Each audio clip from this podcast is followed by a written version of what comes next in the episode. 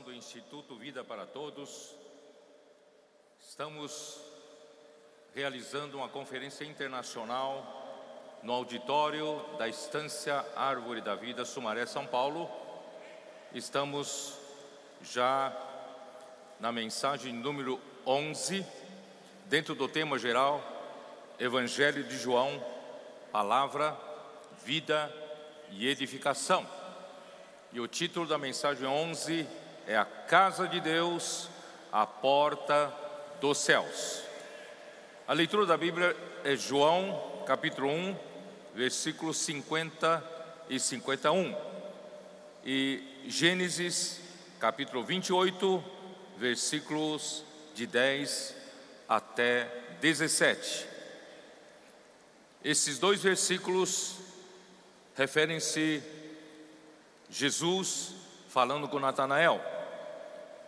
Versículo 50, ao que Jesus lhe respondeu: Porque te disse que te vi debaixo da figueira, cresce, pois maiores coisas do que estas verás.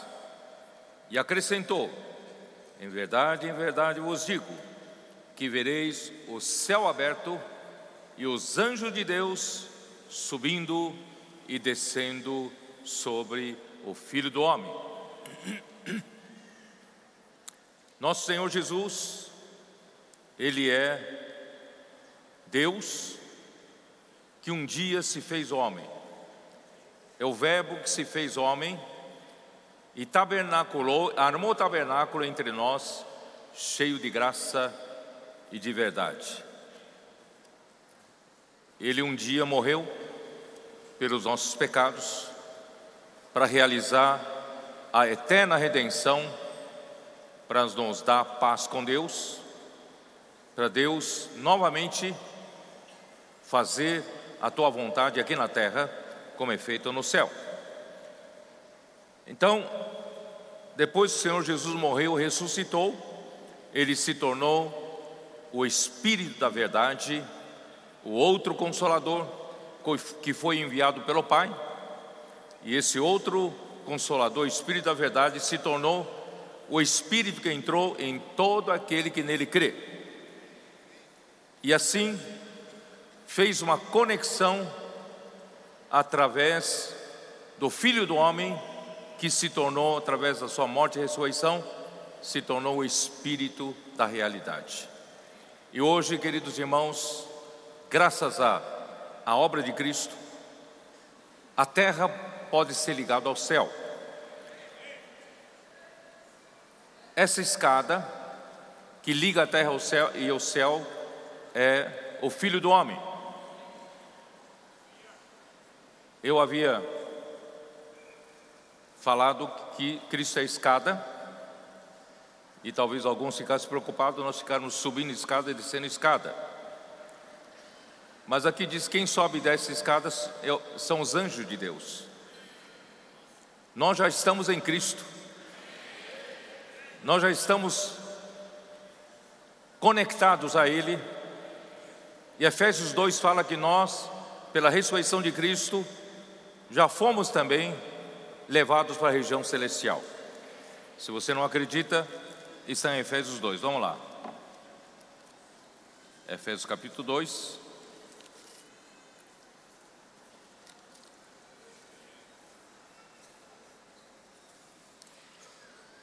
Versículo 6: E juntamente com Ele nos ressuscitou e nos fez assentar nos lugares celestiais em Cristo Jesus.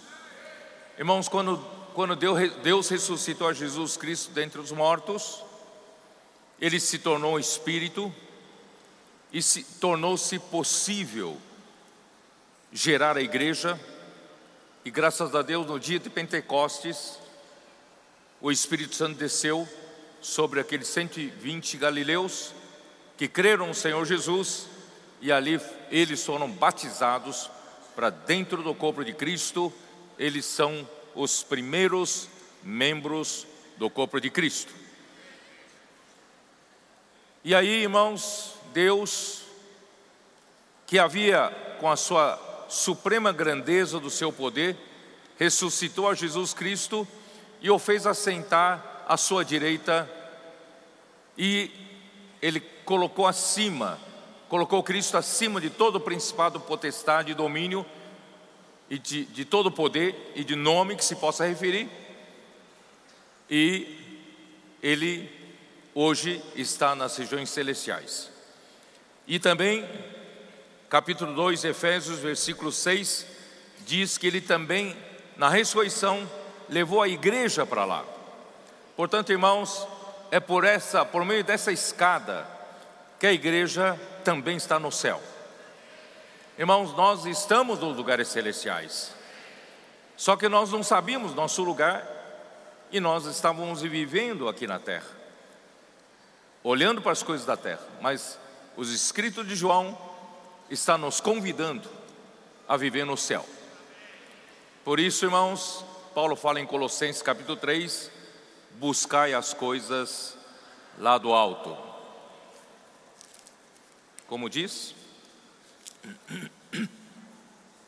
Portanto, se fosses ressuscitados juntamente com Cristo, buscai as coisas lá do alto, onde Cristo vive, assentado à direita de Deus. Pensai nas coisas lá do alto, não nas que são aqui da terra, porque morrestes, e a vossa vida está oculta com Cristo em Deus, oculta juntamente com Cristo em Deus. Quando Cristo, que é a nossa vida, se manifestar, então vós também sereis manifestados com Ele em glória.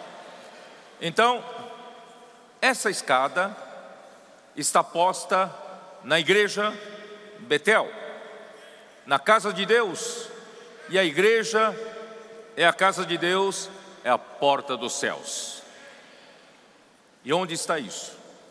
Em Gênesis 28. Gênesis 28 mostra-nos um sonho, a visão que Jacó viu de uma escada. E Deus havia chamado Jacó, ah, perdão, havia chamado Abraão do meio do mundo pagão, enquanto todos adoravam ídolos. Ele chamou Abraão para fazer dele pai de uma nação eleita de Deus. Isaac, seu filho, precisava de descendente para o cumprimento do propósito de Deus. A sua mulher, Rebeca, era estéril, não podia ter filhos. Mas Deus ouviu as orações de Isaac e ela concebeu.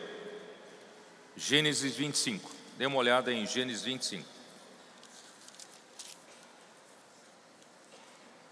Versículo 19 fala a partir de Abraão.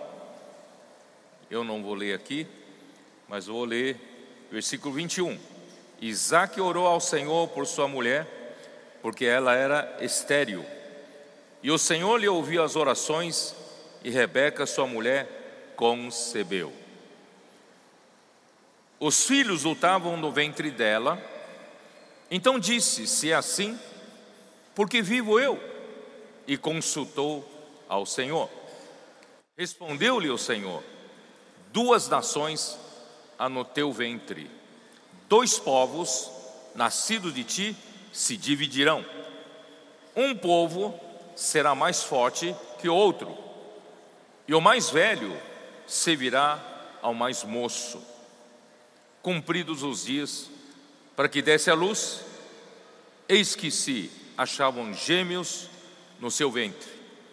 Saiu primeiro o primeiro ruivo, todo revestido de pelo. Por isso lhe chamaram Esaú. Depois nasceu o irmão, que segurava com a mão o calcanhar de Esaú. Por isso lhe chamaram Jacó. Era Isaac de 60 anos, quando Rebeca lhes deu à luz.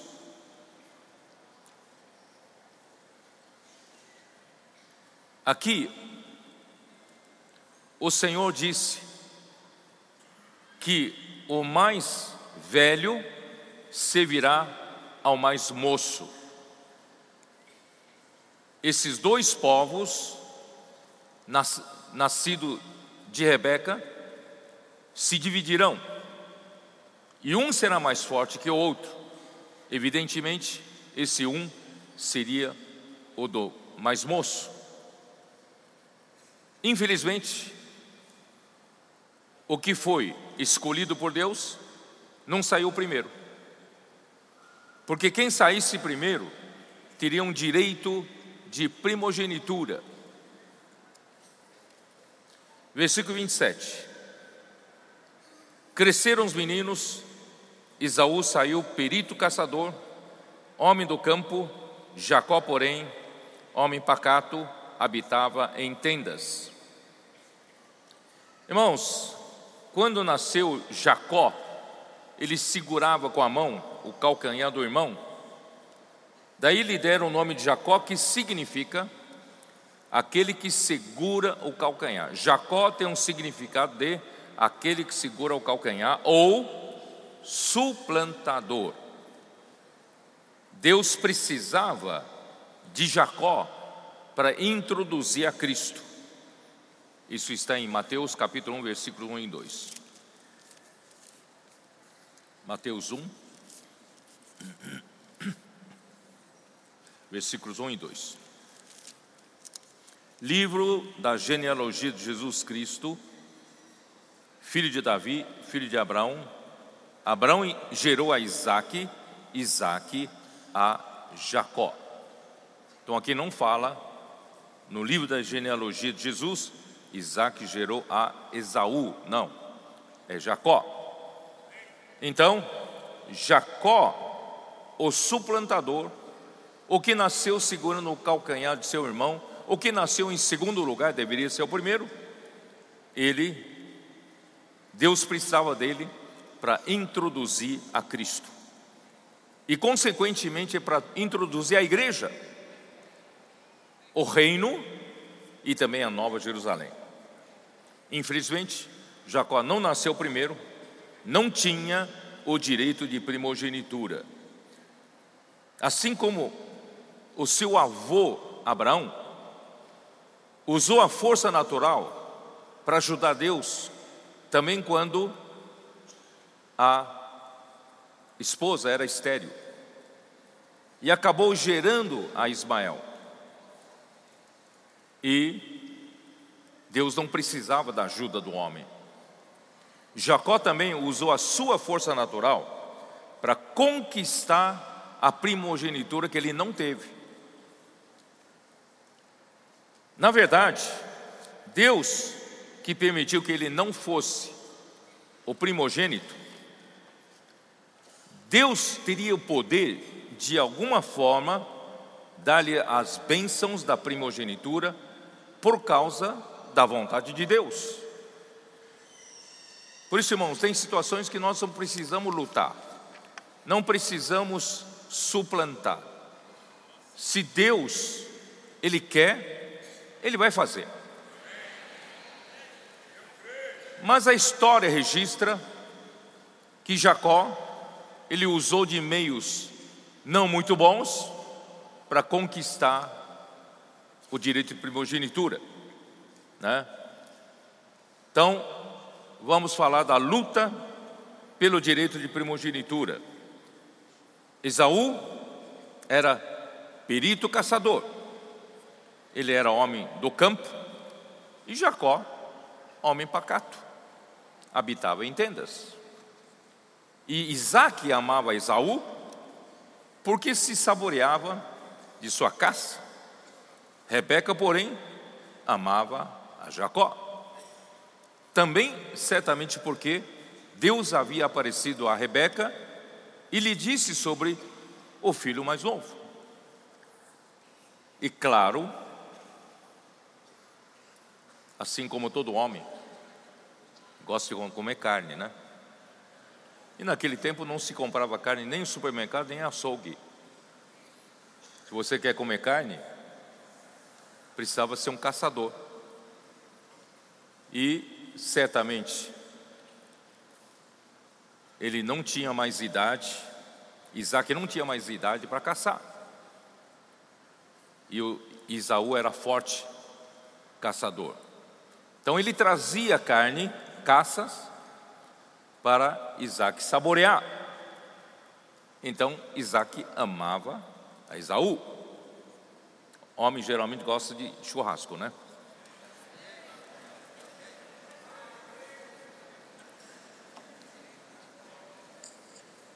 Isaac amava Isaú, Isaú, mas Rebeca amava Jacó. Aí tinha Jacó feito um cozinhado, quando esmorecido, veio do campo Isaú e lhe disse: Peço-te que me deixes comer um pouco desse cozinhado vermelho, pois estou esmorecido, cansado. Daí chamar-se Edom. Aí Jacó pensou: chegou a minha oportunidade. Eu perdi o direito de primogenitura, ele nasceu primeiro, mas eu vou comprar dele. Ele vai vender para mim. O que que disse? Disse-lhe Jacó: Vende-me primeiro o teu direito de primogenitura. Aí Esaú respondeu: Estou a ponto de morrer de que me aproveitará o direito de primogenitura? Então disse Jacó: Jura-me primeiro. Ele jurou e vendeu o seu direito de primogenitura a Jacó. Deu, pois, Jacó a Esaú pão e o cozinhado de lentilhas. Ele comeu e bebeu, levantou-se e saiu. Assim desprezou Esaú o seu direito de primogenitura. Para Esaú não significava nada, simplesmente era um título, para ele não importava e, e acabou vendendo o seu direito de primogenitura. Irmão, sabe o que significa direito de primogenitura? Você faz ideia do que seja o direito de primogenitura no Antigo Testamento? o direito de primogenitura, compreende ter como herança a porção dobrada da terra. Outros filhos ganham uma porção e o primogênito ganhava a porção dobrada. Primeiro livro de Crônicas 5, versículos 1 e 2.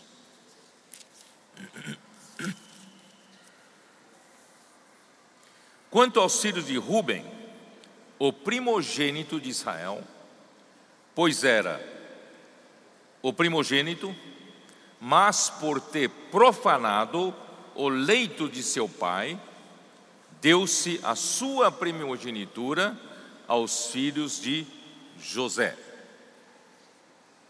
filho de Israel, de modo que na sua genealogia não foi contado como primogênito. O que quer dizer isso? Rubem era o primogênito de Jacó, mas ele profanou o leito de seu pai, deitando-se com a sua concubina. E ele perdeu o direito de primogenitura, e Deus então deu esse direito de primogenitura, a parte correspondente à porção dobrada de terra, a José. Tanto é que José não fazia parte das doze tribos de Israel, e sim os seus dois filhos. Vocês se lembram? Efraim e Manassés.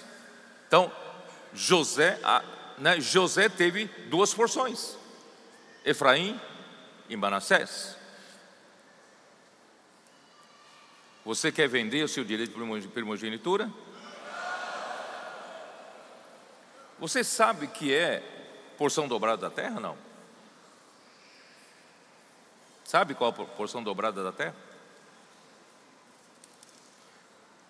A primeira porção é a porção que você ganha aqui na terra, na vida da igreja.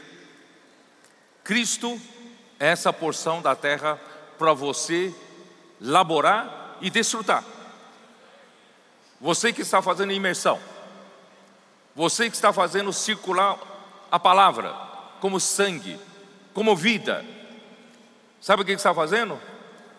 Você está desfrutando dessa terra. Por isso que você está com essa alegria toda. Essa alegria é resultado do desfrute da boa terra. Você labora, você trabalha na boa terra, a boa terra te dá frutos. E você desfruta desses frutos, hoje, na vida da igreja. E que, e que é a porção dobrada. Enquanto você desfruta dessa porção na vida da igreja, fazendo a imersão, desfrutando, lutando pelo reino, fazendo a vontade de Deus, você vai ter uma segunda porção. Onde? Quem sabe?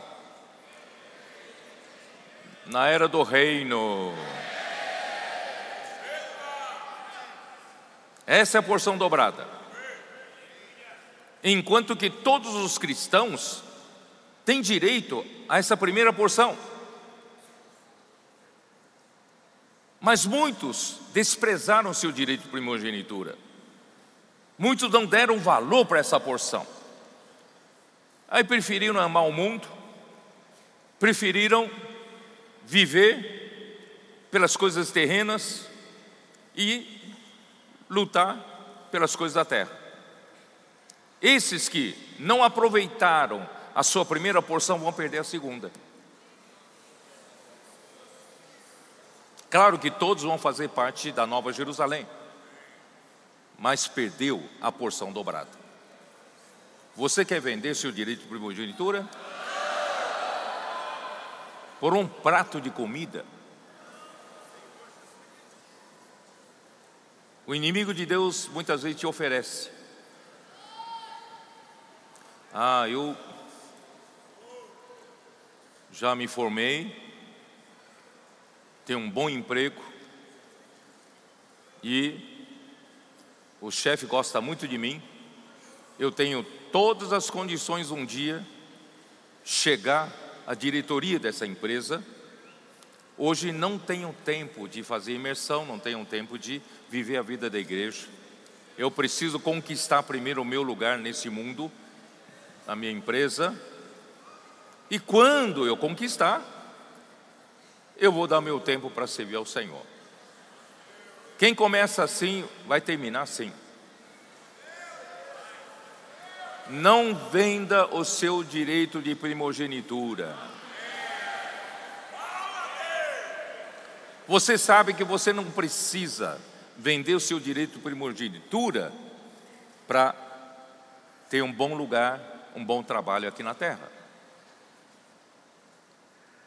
O Senhor pode dar para quem Ele quer, aquele que ama Ele, serve a Ele, enquanto Ele dorme. Ele não precisa ficar, não é isso? Deixando das coisas do Senhor, se afadigando em ganhar posição aqui na terra. Irmão, se o Senhor quiser, Ele dá. Você acredita nisso?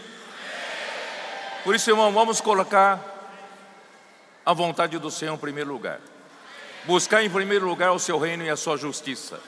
E todas essas coisas vos serão acrescentadas. E qual é o segundo benefício do direito de primogenitura? É o sacerdócio. Deuteronômio 33, versículo 8.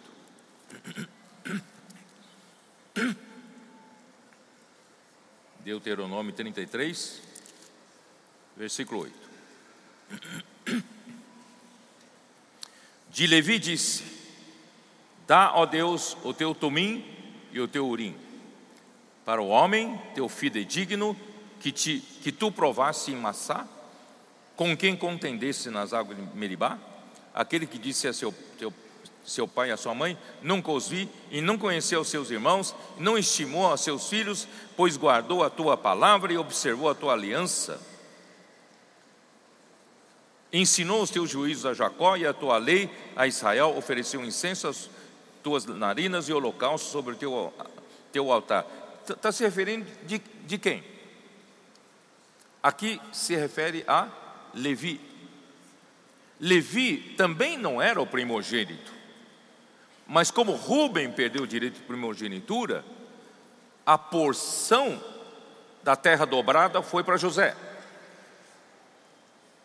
Mas a porção do sacerdócio foi para Levi. Por que foi para Levi? Quem sabe? Quando Moisés demorava a descer do monte, recebendo de Deus as duas tábuas da lei, vocês se lembram? O povo já prevaricou, o povo adorou bezerro de ouro. Moisés desceu irado e disse: Quem está do lado do Senhor, vem para cá. Aí a tribo de Levi se colocou do lado de, de Moisés e puxou da espada e matou seus irmãos. Por causa disso, Levi ganhou o sacerdócio.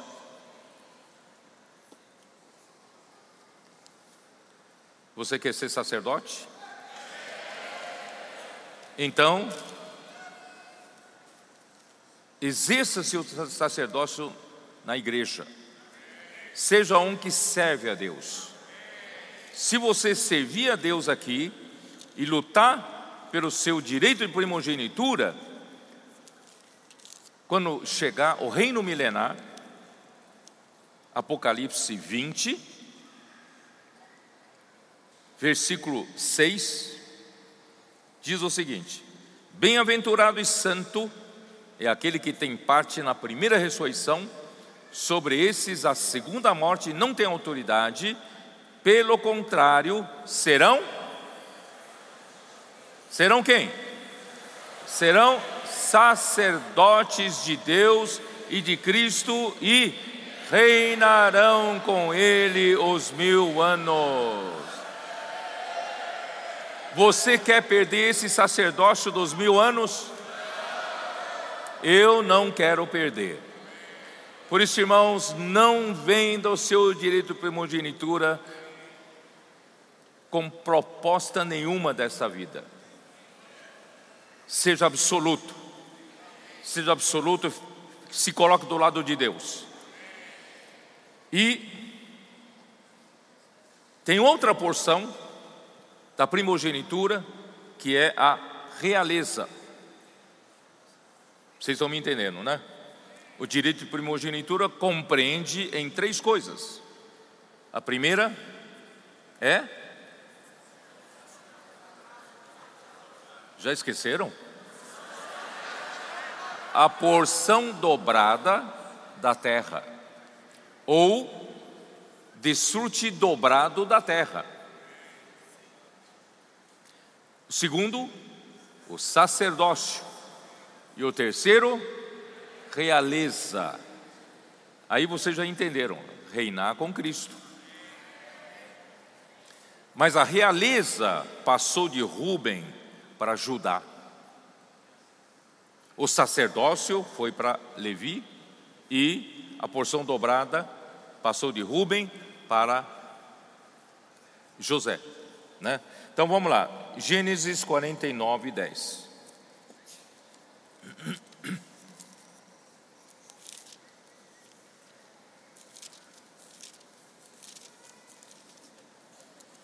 Quarenta e nove, versículo 10. Judá é leãozinho. Da presa subiste, filho meu. Encurva-se e deita-se como leão, e como leoa, que o despertará? O cetro não se arredará de Judá, nem o bastão de entre seus pés, até que venha Siló, e a ele obedecerá obedecerão os povos. Em, Em seguida, irmãos, ele fala do jumentinho. Irmão, quem sabe um dia a gente fala sobre isso, irmão Dog gostava muito desses versículos. Ele amarrará o seu jumentinho à vide, e o filho da sua jumenta à videira mais excelente, e lavará as suas vestes no vinho, e a sua capa em sangue de uvas. E os seus olhos serão cintilantes de vinho, e os dentes brancos de leite. Irmãos, eu não tenho tempo, mas vou falar bem rapidamente.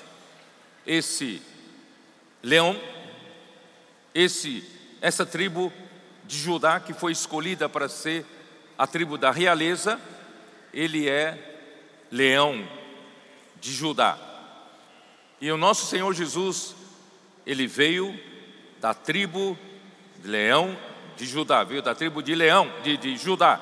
Então, a realeza, essa realeza de Judá passou para o nosso Senhor. Então, só que aqui na profecia né, de Jacó sobre Judá, diz que antes de ser, antes de ser leão, nós começamos com jumentinho. Você não é um jumentinho? teimoso que só, obstinado. É mais fácil você domar um cavalo do que um jumento. Quando o jumento dá de ser teimoso, ele empacar, ninguém faz ele andar. Ninguém demove ele da sua teimosia. Mas o Senhor tem jeito. Nós somos todos irmãos imprestáveis para a vontade do Senhor. Nós éramos teimosos demais, obstinados, um ego forte. Quem tem um ego forte? A vida da alma forte, não é isso? Opinião forte. Mas o Senhor tem jeito. O Senhor amarrou você a uma videira. Você está preso a essa videira. Você não tem mais liberdade em comer a sua dieta anterior. A sua dieta agora é vida, vida e mais vida. É palavra, palavra e palavra. Por isso, irmão, você hoje gosta de fazer imersão da palavra. Você está amarrado a vide. As pessoas de fora, seus, sua família, seus amigos não entendem o que está fazendo aqui. Em pleno feriado, hoje é feriado, não é? Em pleno feriado, você está aqui,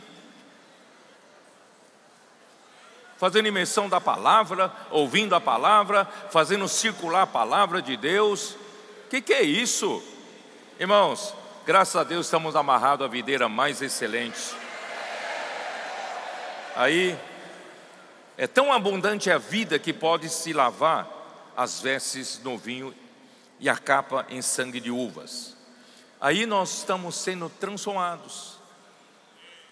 Somente, irmãos, a palavra circulando entre nós é que traz a realidade de Deus, traz Cristo em nós. E aí, a transformação de glória em glória. E dessa forma, irmãos, se você olhar para um jumentinho natural, os olhos de jumentinho não, eram, não são nada bonitos. Mas depois de comer da uva, vida e mais vida, os seus olhos ficam cintilantes, brilhantes. Antes, todos nós tínhamos olhos de peixe morto, inexpressivos. É ou não é? Graças a Deus, hoje nós temos brilho nos olhos. Eu falei para os irmãos que cuidavam da geração santa, da conferência de geração santa. Eu não quero que os nossos adolescentes saiam daqui cheios de doutrina na cabeça, cheios de regras de conduta na cabeça. Eu quero ver um resultado. Qual é o resultado que eu quero ver? Brilho nos olhos. Também eu quero ver vocês saindo daqui com brilho nos olhos não cheio de conhecimento bíblico na cabeça. brilho nos olhos e os dentes brancos de leite. Já viu algum jumentinho com dente fazer propaganda da, do creme dental? Dentes brancos de leite, mas só depois da transformação. Ó Senhor Jesus. Então, Esaú vendeu seu direito de primogenitura, Hebreus 12, vamos dar uma olhada. Hebreus 12, versículo 16.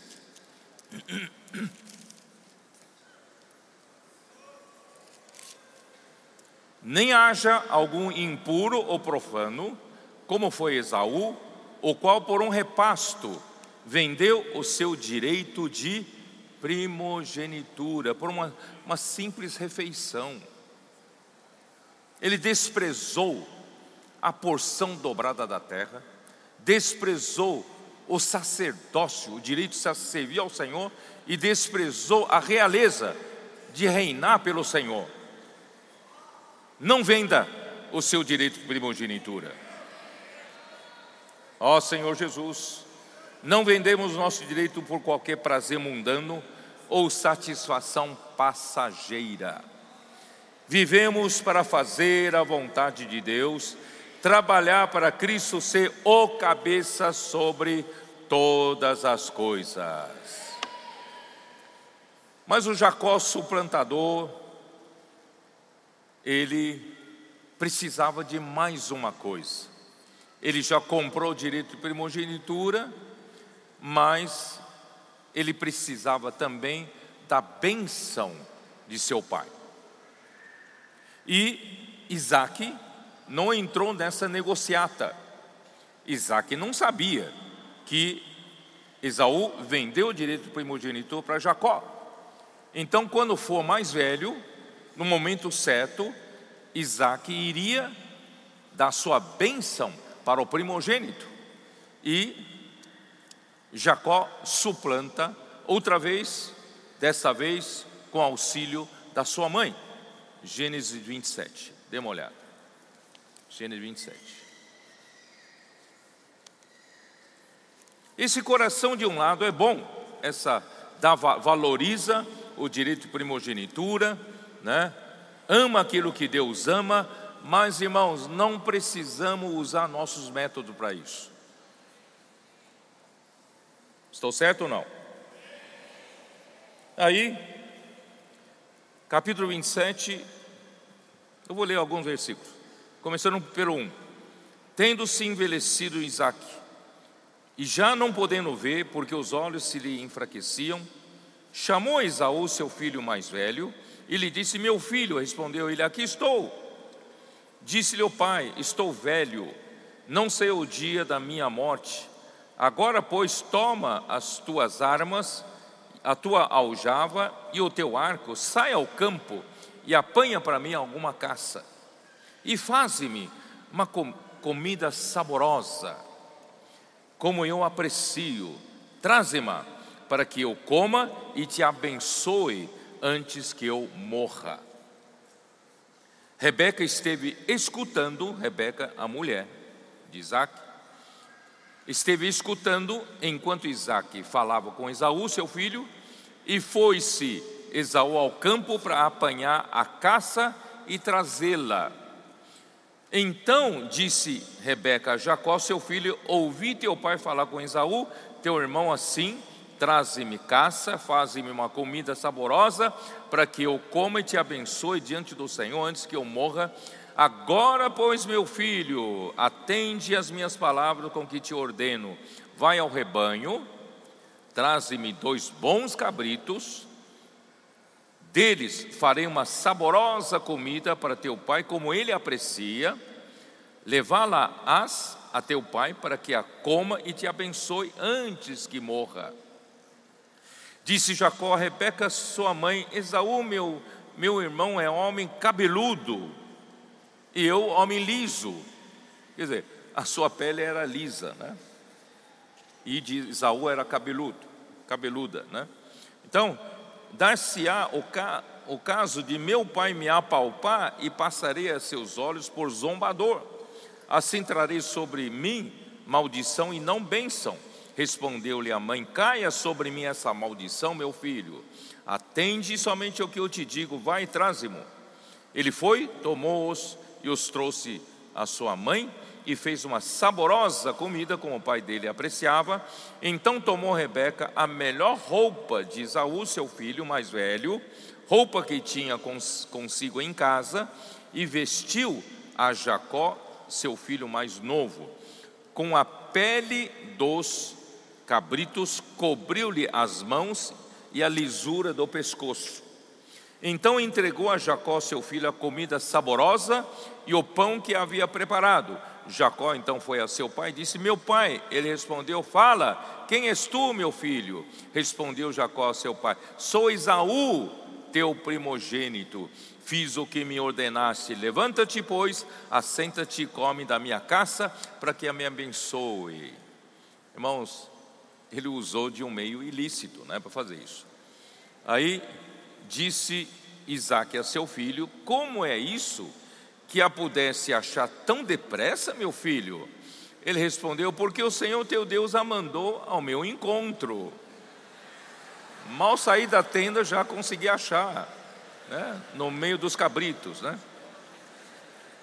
Então disse Isaac a Jacó: Chega-te para aqui, para que eu te apalpe, meu filho, e veja se és meu filho Isaú ou não. Jacó chegou a Isaac, seu pai, que o apalpou e disse: A voz é de Jacó, porém as mãos são de Isaú. Que negócio é esse? E não o reconheceu, porque as mãos com efeito estavam peludas, como as de seu irmão Isaú e o abençoou. Ele conseguiu.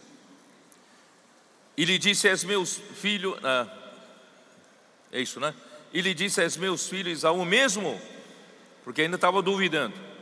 Ele respondeu: Eu sou. Então disse: Chega, chega isso para perto de mim, para que eu coma da caça de meu filho, para que eu te abençoe.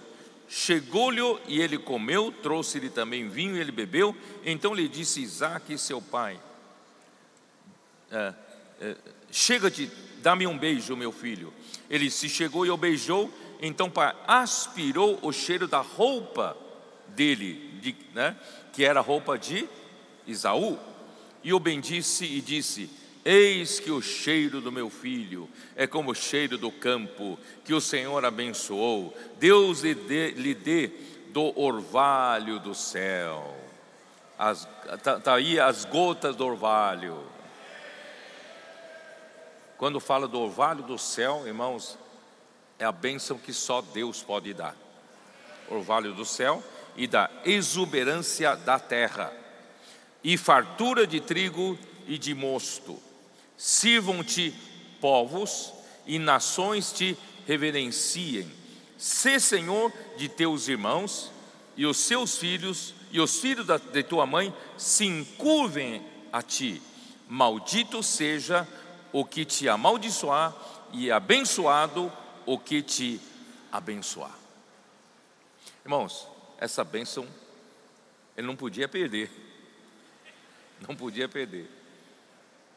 Mal acabara Isaac de abençoar Jacó, tendo esse saído da presença de Isaac, seu pai, chega Esaú, seu irmão da sua caçada, e fez também ele uma comida saborosa, e trouxe ao seu pai e lhe disse: Levanta-te, meu pai, come da caça de teu filho para que me abençoes. Perguntou-lhe Isaac, seu pai: Quem és tu? Sou Isaac, teu filho, o teu primogênito, respondeu. Então estremeceu Isaac de violenta comoção e disse: Quem é, pois, aquele que apanhou a caça e matou-se? E eu comi de tudo antes que viesse, e o abençoei, e ele será abençoado. Como ouvisse Esaú tais palavras de seu pai, bradou com profundo amargor e lhe disse: Abençoe-me também a mim, meu pai. Respondeu-lhe o pai: Veio teu irmão astuciosamente e tomou a tua bênção. Disse Isaú: Não é com razão que se chama ele Jacó? Pois já duas vezes me enganou, tirou meu direito de primogenitura e agora usurpa a bênção que era minha. Disse ainda: Não reservaste, pois bênção nenhuma para mim? Então respondeu Isaac a Isaú: Eis que eu constituí em teu senhor, ele vai ser o seu senhor, e todos os seus irmãos lhe dei por servos, de trigo e de mosto o apercebi que me será dado fazer-te agora, meu filho. O que eu vou fazer agora? Disse Isaú a seu pai: Acaso tens uma única bênção, meu pai? Me dá única. Abençoa-me também a mim, meu pai. E levantou, levantando Isaú, a voz chorou. Então lhe respondeu Isaac, seu pai: Longe dos lugares férteis da terra, né, longe dos lugares férteis da terra será a tua habitação, e sem orvalho que cai do alto. Aleluia, por causa da bênção de Jacó, hoje nós temos a orvalho que cai do alto, né? Viverás da tua espada e servirá teu irmão. Quando, porém, te libertares, sacudirás o, teu, o seu jugo da tua cerviz. Irmãos, o que, que eu quero alertar aqui vocês, irmãos? Não venda de jeito nenhum o seu direito de primogenitura, não despreze a bênção do direito de primogenitura. Aí vem Gênesis 28.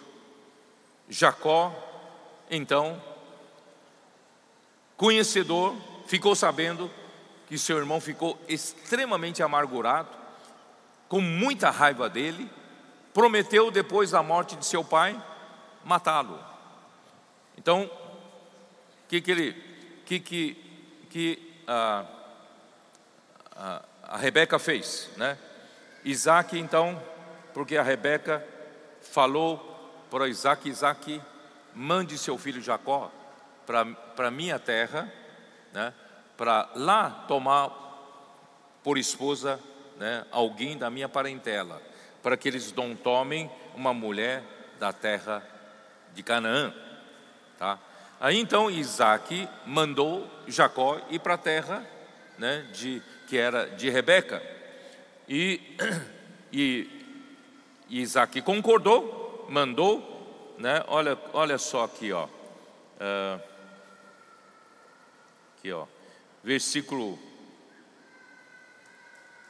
versículo 6 né? Versículo 5: Assim despediu Isaac a Jacó e se foi a Padã Arã, a casa de Labão, filho de Betuel, o arameu, irmão de Rebeca, mãe de Jacó e de Esaú. Vendo, pois, Esaú que Isaac abençoava a Jacó e o enviava, enviara a Padã Arã para tomar de lá esposa para si, vendo que ao abençoá-lo lhe ordenara, dizendo: Não tomarás mulher dentre as filhas de Canaã.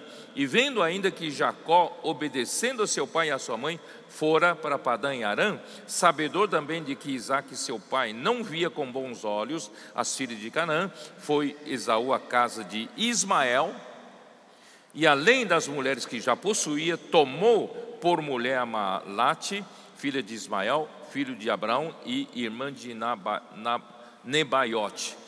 Aí, versículo 10 começa a jornada de Jacó, aí veio o sonho. Versículo 10: Partiu Jacó de Berseba e seguiu para Arã. Tendo chegado a certo lugar, ali passou a noite, pois já era sol posto. Tomou uma das pedras do lugar, fê-la seu travesseiro e se deitou ali mesmo para dormir. Imagine um pouco do contexto. Jacó era um homem pacato, não saía da tenda da sua mãe. E Isaú não, Isaú era homem do, de campo. Então, para Jacó deixar sua casa e viajar sozinho pelo deserto, enfrentando toda sorte de perigos, irmãos, não era fácil, não é verdade? Então ele partiu naquela hora, né, por medo de Isaú, seu irmão, ele teve que partir, né, e chegou num certo lugar, já cansado de viagem, ele pegou uma das pedras do lugar e usou como travesseiro e dormiu. E quando dormiu, ele sonhou, versículo 12: e sonhou, exposta na terra uma escada, cujo topo atingia o céu, e os anjos de Deus subiam e desciam por ela. Perto dele estava o Senhor e lhe disse: Eu sou o Senhor, Deus de Abraão, teu pai, e Deus de Isaque. E a terra em que agora estás deitado, eu te darei a ti e a tua descendência. Irmãos, eu vou falar aqui, a ti e a tua descendência, uh, Gálatas 3, 14. Vamos, vamos, vamos dar uma olhada, depois voltamos aqui. Gálatas 3, 14. Aqui fala que a descendência aqui era uma palavra no singular, né? Uh, uh, 3, vamos ler 3,16. 3,16. Ora, prom, as promessas foram feitas a Abraão e ao seu descendente, no singular. Não diz e aos descendentes, como se falando de muitos, porém como de um só, e ao teu descendente que é Cristo. Então aquela terra foi prometida para Abraão e para Jacó e aos teu descendente que é Cristo. Essa terra será dada a Cristo e essa terra é Betel, é a casa de Deus. Tá? E, irmãos, em ti serão benditas todas as famílias, né? Que, que bênção essa? Aí vamos aproveitar que nós estamos com Gálatas 3 aberto, é o versículo 14. Que bênção é essa? Para que a bênção de Abraão chegasse aos gentios em Jesus Cristo, a fim de que recebêssemos pela fé o Espírito prometido. Irmãos, a bênção que chegou a todas as famílias da terra, que somos nós, é o Espírito prometido.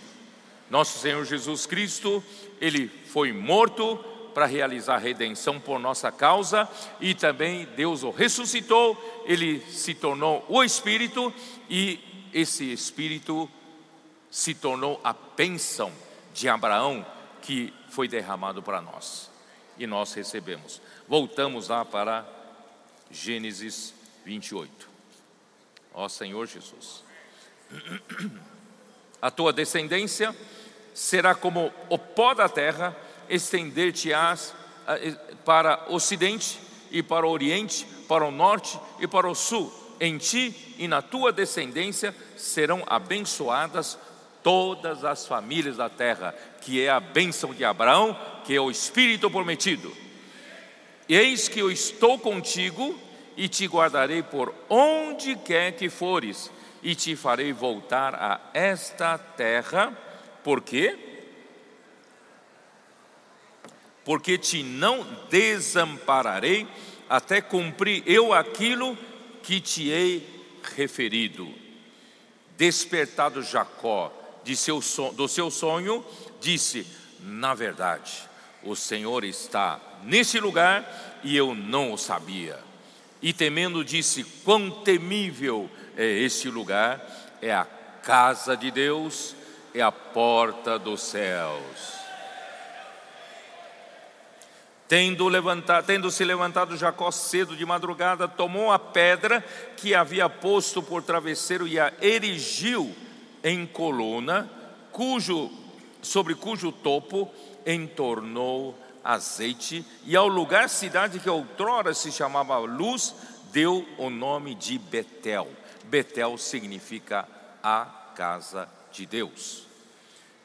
Que significa tudo isso, irmãos? Aquele lugar que Jacó tomou uma pedra por travesseiro e dormiu, irmãos, muitas vezes, né, enquanto o Senhor não nos amadurece, nós queremos que Deus nos guarde, Deus nos proteja, Deus nos abençoe, não é isso? Deus seja o nosso descanso, Deus seja tudo que eu preciso, queira ou não queira, nós ainda, mesmo amando a Deus, nós de certa forma éramos um tanto egocêntricos. Ainda tudo é para nós. Uma pedra é para o nosso descanso, um travesseiro. Mas quando nós começamos a ter a visão de Deus, a visão da casa de Deus, vemos que aquele lugar é um lugar especial. Aquele lugar é o lugar chamado Casa de Deus e a porta dos céus, onde tem uma escada que liga a terra ao céu.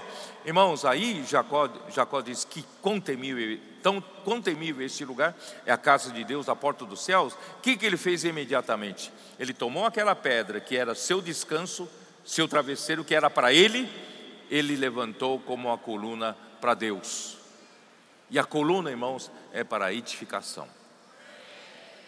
Quer dizer, o que era tudo para mim, agora, irmãos, nós damos tudo para o Senhor.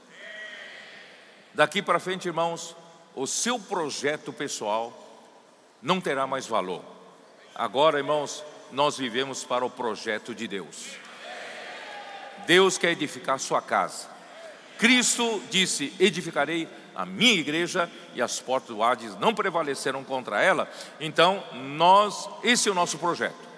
Daqui para frente, irmãos, o nosso projeto pessoal é o projeto de Deus. Aí nós levantamos também a nossa essa coluna, essa essa pedra que, que nós tomamos para nosso descanso. Agora, irmãos, o nosso descanso é para consagrar ao Senhor. E entornou azeite em cima, esse azeite representa o Espírito. Zacarias 4 mostra que a edificação de Deus não é por força nem por poder, mas é pelo Espírito do Senhor, assim diz o Senhor dos Exércitos. Por isso, irmãos, nós precisamos do Espírito para edificar a casa do Senhor. Ó Senhor Jesus, então, vamos lá, vamos continuar. A escada é Cristo, que é a palavra de Deus que se tornou um homem, se fez carne, habitou entre nós como tabernáculo, cheio de graça e de verdade. Deus que deseja estabelecer a comunicação com o homem, porém, para o homem ter acesso a Deus, ainda faltava alguns processos. Então, eu preciso falar aqui dos processos que Jesus tinha que passar, porque nós vimos até versículo 14: e o, e o Verbo se fez carne e habitou entre nós, cheio de graça e de verdade. Então veio, aconteceu a primeira parte, a encarnação, mas irmãos, ainda faltava o viver humano, a sua morte e a sua ressurreição para completar o processo. A encarnação de Cristo trouxe Deus até o homem por meio da palavra que se fez carne. Graças a Deus, irmãos, Deus veio até o homem. Deus não se esqueceu do homem, pelo contrário, o homem está no coração de Deus, é o centro da vontade de Deus. Então, Deus fez o seu próprio filho como a palavra que se fez carne, chegou até nós. Ele cumpriu a sua parte, Jesus cumpriu a sua parte através do seu ministério na terra, pregou o evangelho do reino, chamou os seus discípulos, sofreu oposição, sofreu perseguição, deixou ensinamentos preciosos para o seu povo na terra seguir.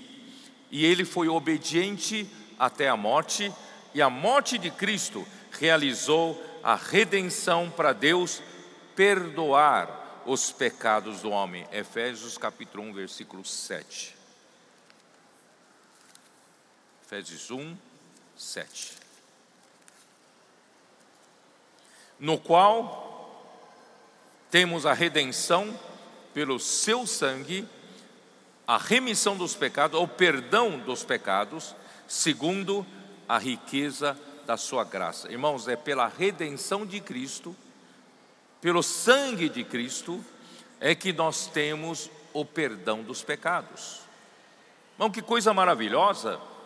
Infelizmente, irmão, na grande parte dos 19 séculos, principalmente debaixo da cegueira, né, dos ensinamentos de Jezabel na igreja em Tiatira, irmãos, os homens lutavam para alcançar perdão dos pecados. Os homens viravam monge para reprimir o seu corpo, reprimir a sua carne, fazendo sofrer né, a sua carne, para, de algum modo, alcançar o perdão dos pecados, como se o homem pudesse, através dos seus sofrimentos, autoflagelamento, né, uh, uh, uh, privação de sono para o seu corpo, privação de comida para o seu corpo, fazendo o seu corpo sofrer né, castigos, como se assim pudesse alcançar o perdão dos pecados. Não é assim. Cristo já realizou a redenção. Cristo, pela sua, seus, pelo seu sangue, irmãos, realizou a redenção que é o perdão do, dos nossos pecados. Por isso, irmãos, para ter, para ter paz com Deus, irmãos, não é pelo nosso esforço, não é por nós fazermos o que? O nosso corpo sofrer. Colossenses 1,14. No qual temos a redenção ou perdão dos pecados. Né? Hebreus 9,12, nós já havíamos lido, vamos ler outra vez, fala da eterna redenção. 9,12. Não por meio de sangue de bodes e de bezerros, mas pelo seu próprio sangue, entrou no Santo dos Santos uma vez por todas tendo obtido eterna redenção. Irmãos, Cristo realizou a eterna redenção. Ele não precisa voltar outra vez para a cruz, não. E Romanos 3, versículo 24. Romanos 3, versículo 24. Sendo justificados gratuitamente por Sua graça, mediante a redenção que há em Cristo Jesus. Quer dizer, Cristo Jesus precisava morrer. Se ele não morresse, nós não teríamos o perdão dos pecados. Nós não seríamos redimidos de volta para Deus e nós estaríamos perdidos para sempre. Graças a Deus, ele veio e morreu por nós. Na sua crucificação, um dos soldados lhe abriu o lado com uma lança e João viu que do seu lado saiu sangue e água. João 19, 34. Confere com a sua Bíblia. 19, 19, 34. Por isso, irmãos, você precisa acompanhar de perto o Senhor. Seguir de perto o Senhor, seguir de perto a palavra profética, seguir de perto tudo que o Senhor está fazendo. João seguiu de perto, estava ao pé da cruz quando Jesus foi crucificado. Todos os demais discípulos provavelmente tinham fugido, ficaram com medo de serem apanhados naquela hora, mas João teve coragem, ele ficou junto à cruz. Então ele foi o único dentre os discípulos que viu quando o soldado, vou ler aqui no versículo 34 de João 19, mas um dos soldados lhe abriu o lado com uma lança e logo saiu sangue e água. Irmãos, sangue todos conseguem ver porque é uma cor vermelha. Dá para ver de longe, mas a água não. A água é um líquido transparente. Só consegue ver quem está perto. A grande maioria dos cristãos viram sangue. Grande, a grande maioria dos cristãos celebram o sangue de Cristo, que trouxe o perdão dos pecados e realizou a redenção pelo homem caído. Não é? Mas quantos cristãos viram sangue? Perdão, quantos cristãos viram água? Só quem está perto. Você é aquele que segue de perto? Vamos seguir de perto?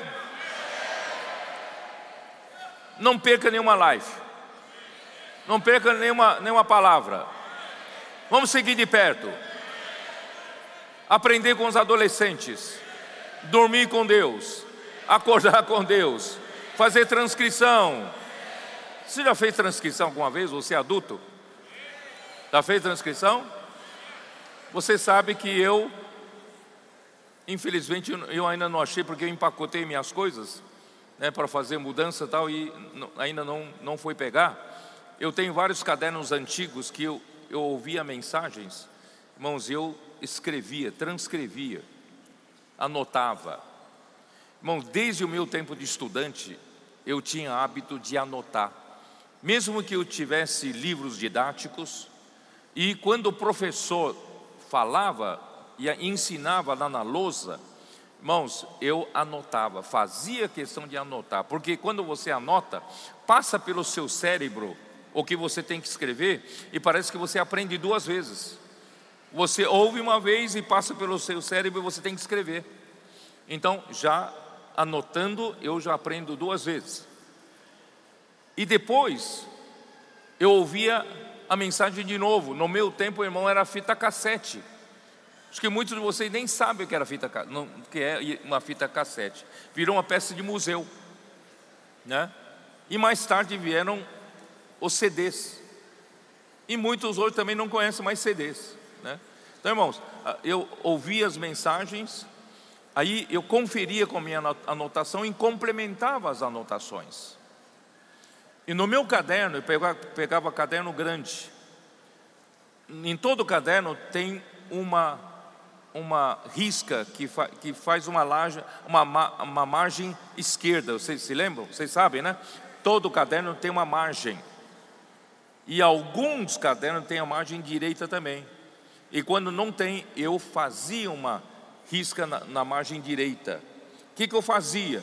Eu anotava, ouvia uma vez, ouvia duas vezes, ouvia três vezes, e eu começava a colocar nas, na margem direita um, o, o, o, que, o, o que mais ganhei daquela porção, eu anotava aqui do lado, e depois de, de ouvir muitas vezes, eu comecei a ter alguma luz adicional, aí anotava na margem esquerda.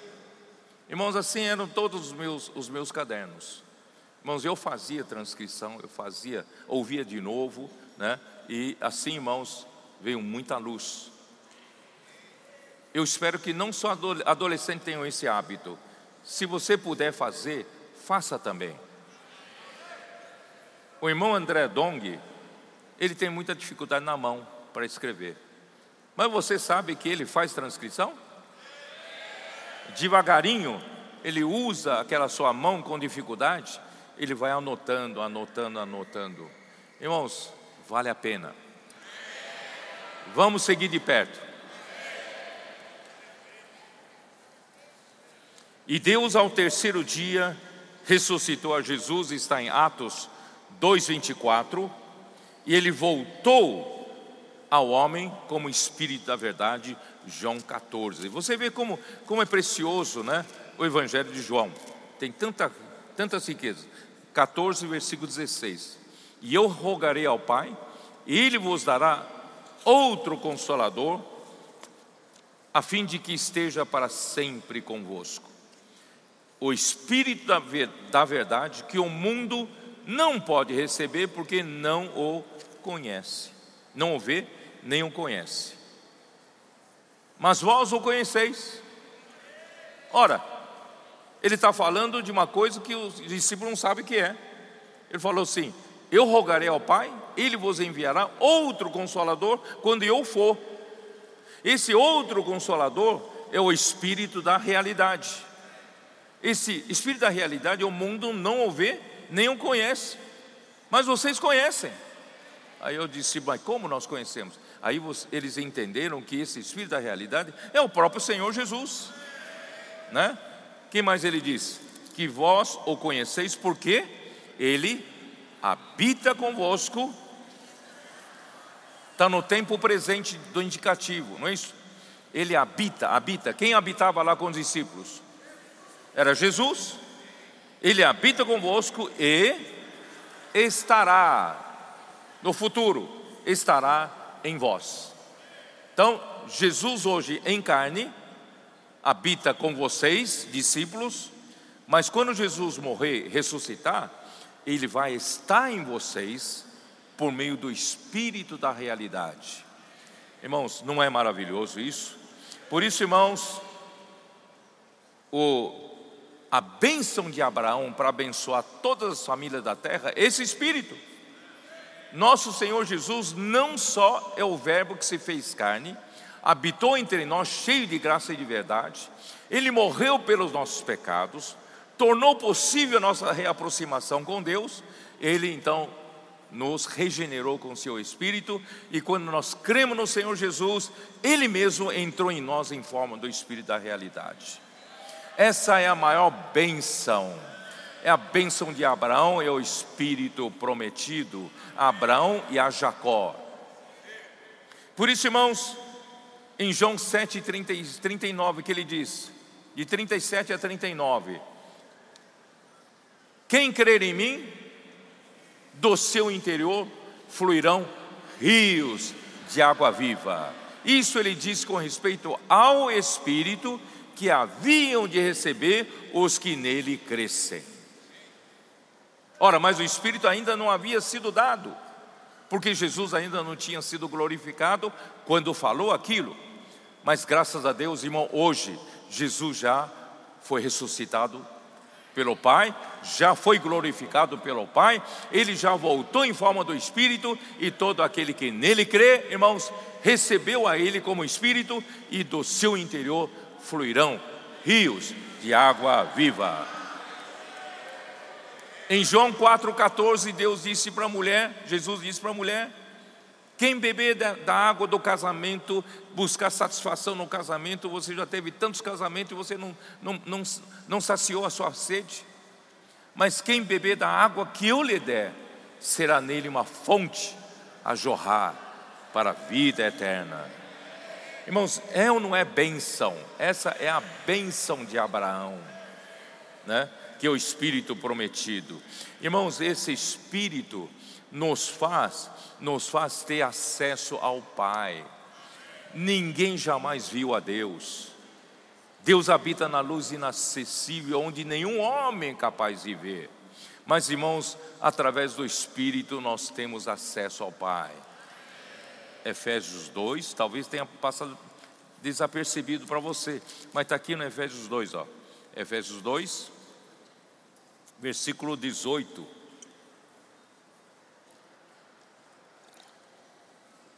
Porque por ele ambos temos acesso ao Pai em um espírito. Irmãos, hoje nós temos acesso, por isso que é bênção de Abraão, o espírito prometido. Hoje, por meio dele, nós temos acesso ao Pai, né? Ó Senhor Jesus, então, há um lugar na terra, irmãos, que é a casa de Deus, a porta dos céus, e você está nesse lugar, que é a igreja, aqui é Betel, e na casa de Deus, e a casa de Deus é a porta dos céus. Você já percebeu quando você vive a vida da igreja, né? Desfrutando da vida da igreja, de repente parece que você está no céu porque a igreja e o céu estão ligados, estão ligados. Você sabe o que significa, né? Esse sonho de Jacó, essa escada que liga a terra ao céu? E é o versículo 52 de João 1 que Jesus fala: coisas maiores verá, não é isso? Natanael, você vai ver, né? O céu aberto e os filhos, os anjos de Deus subindo e descendo sobre o Filho do Homem. Irmãos, graças a Deus, nós aqui, eu não sei como explicar para vocês. Para mim aqui não é uma questão de subir e descer. Nós não precisamos ficar subindo e descendo. Né? Eu brinquei com a, com a minha, né, a minha. Ainda bem que você não precisa subir escada, né? Ele quer subir na águia. Quer subir sobre as asas da águia. Mas eu vou dizer para vocês, melhor ainda, viu, amigo? Melhor ainda. Quando você estiver fazendo a vontade de Deus, sendo um com cabeça, você já está no céu. Você já faz parte dos quatro seres viventes. Essa visão da escada, essa visão dos né, de, da porta dos céus, do céu aberto, e os anjos subindo e descendo né, sobre o Filho do Homem, irmãos, aqui está indicando que o céu e a terra se uniram, se uniram por meio de Cristo. Hoje o céu e a terra estão, unidos. Por isso, irmão, você não sabe os quatro seres viventes são uma coisa do céu ou coisa da terra. Você não sabe se esses quatro seres viventes são Cristo ou é a igreja. Irmãos, são, é os dois. São os dois. Irmãos, essa figura, na verdade, diz a realidade dos quatro seres viventes. Por isso, irmãos, essa realidade da escada de Jacó e a realidade, irmãos, da porta dos céus, Betel, casa de Deus, está acontecendo nos nossos dias. Que alegria! Nós estamos, irmão, vendo o cenário no céu e nós estamos trazendo o ritmo do céu para a terra. E os nossos adolescentes estão nos ajudando a fazer isso, a ver isso. Não está acelerada a coisa? Irmãos, o, ritmo do céu está vindo para a terra. Por quê? Porque Cristo uniu o céu e a terra. Tanto é que Mateus 16, vocês sabem, Mateus 16, 18, como fala? Jesus Cristo diz o quê? Edificarei a minha igreja, tu és Pedro, edificarei a minha igreja sobre esta rocha, e as portas do Hades não prevaleceram contra ela, logo em seguida que ele fala.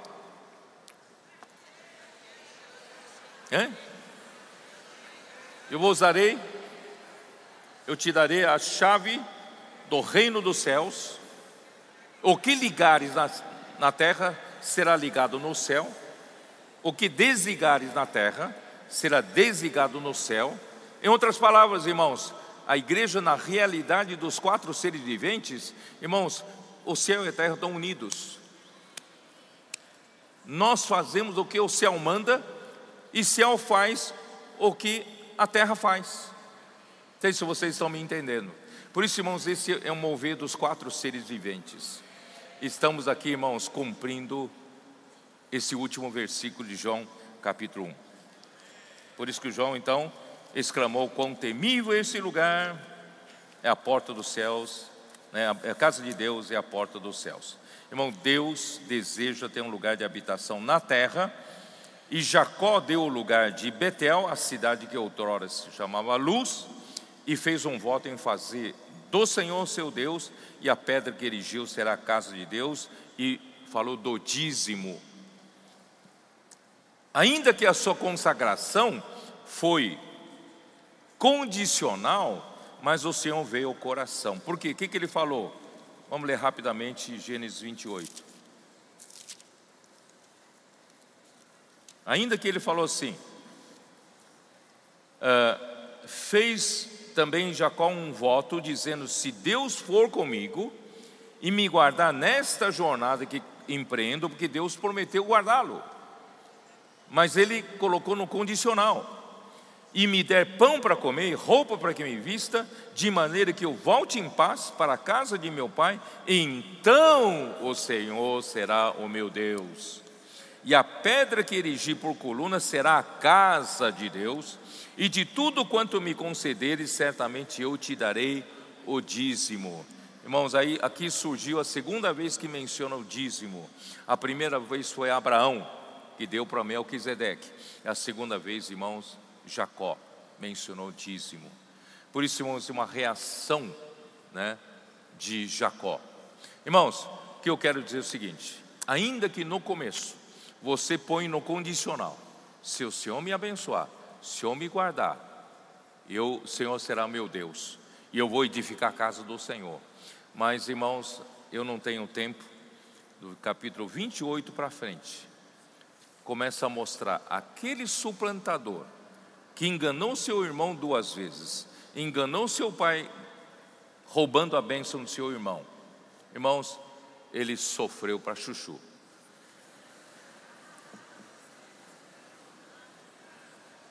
a partir do 29 para frente,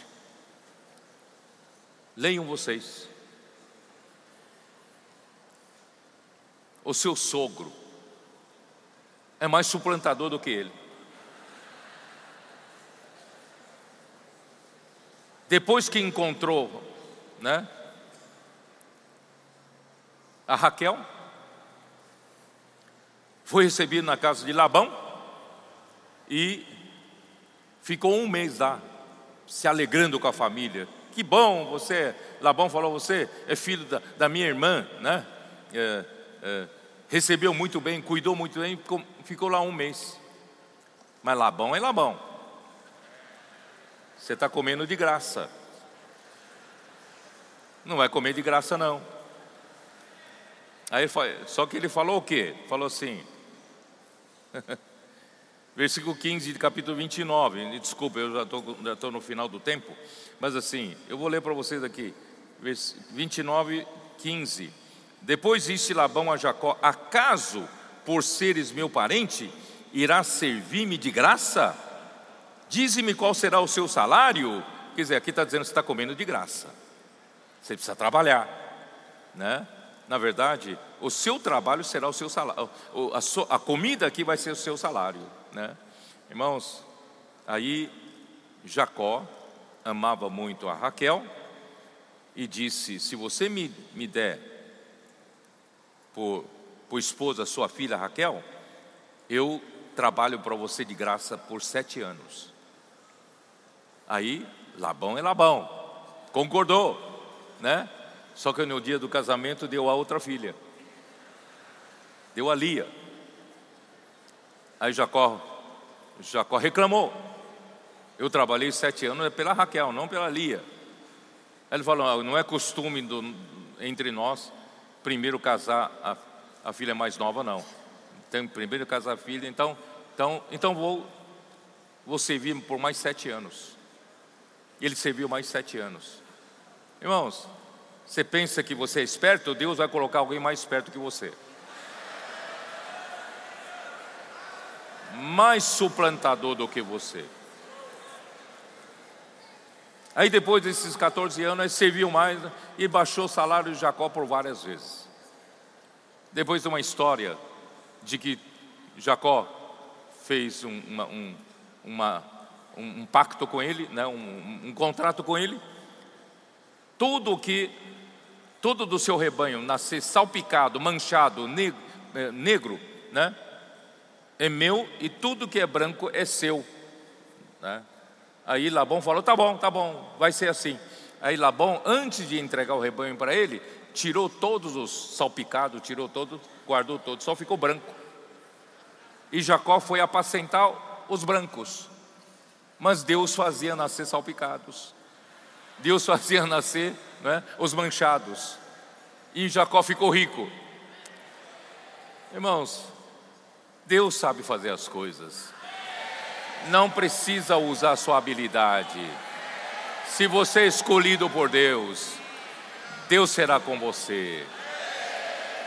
Irmão, tem, tem muita história e é bom vocês até verem. Se não sei se tiver tempo, um dia eu, eu volto a falar. Então, Jacó, irmão, depois de, de, de, de tudo isso, sendo, de certa forma, suplantado por Labão, ele falou: se eu ficar aqui, ele vai me arrancar até o couro aqui, né? Eu vou embora, né? eu vou embora. E Labão não queria deixá-lo embora, não, né? Tentou segurá-lo, mas irmão, no fim, ele foi embora. Ele foi embora e preocupado que ia voltar para sua casa e o Isaú vai matá-lo. Né? Toda aquela história, vocês conhecem aquela história, né? Aí então, antes dele se encontrar com Esaú, Jacó lutou com Deus no val de Jaboque, num, num como é que fala? Num ribeirinho, né? Uma correnteza ali, e naquele val ele lutou com Deus. Irmão, Jacó é tão forte, tão forte no seu homem natural, que Deus não conseguiu vencê-lo. Você sabia disso? Você não é esse Jacó? Você também não é forte no homem natural? Deus já tantos anos está tentando vencer você, você não se deixa vencer? Está na hora de deixar o Senhor vencer. Mas sabe como o Senhor venceu Jacó? Sabe como o Senhor venceu Jacó? Senhor, Deus teve que tocar na sua coxa. Quando tocou na sua coxa, deslocou a sua coxa. E Deus venceu. E Jacó ficou com um sinal de que foi derrotado por Deus. A partir daquele dia, Jacó mancava. Irmãos, antes você era o suplantador, você saía bem em tudo, você era o esperto, você, né, em tudo você levava vantagem, mas o Senhor vai te transformar. O Senhor vai te colocar Labão na sua vida. Vai colocar o que? Duas mulheres, mais as concubinas, as servas, e a briga entre as mulheres de ter filho. Não é isso? Irmãos, tudo isso é desgaste para Jacó. Não é isso?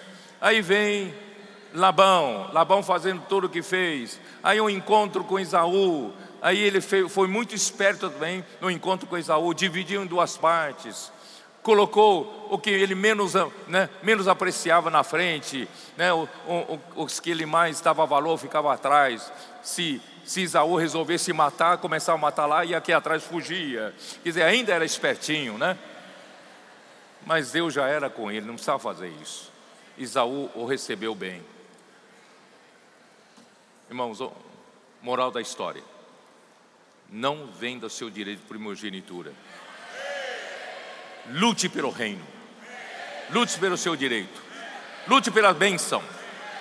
Vamos reinar com Cristo. Vamos ser sacerdotes, servir a Cristo por mil anos.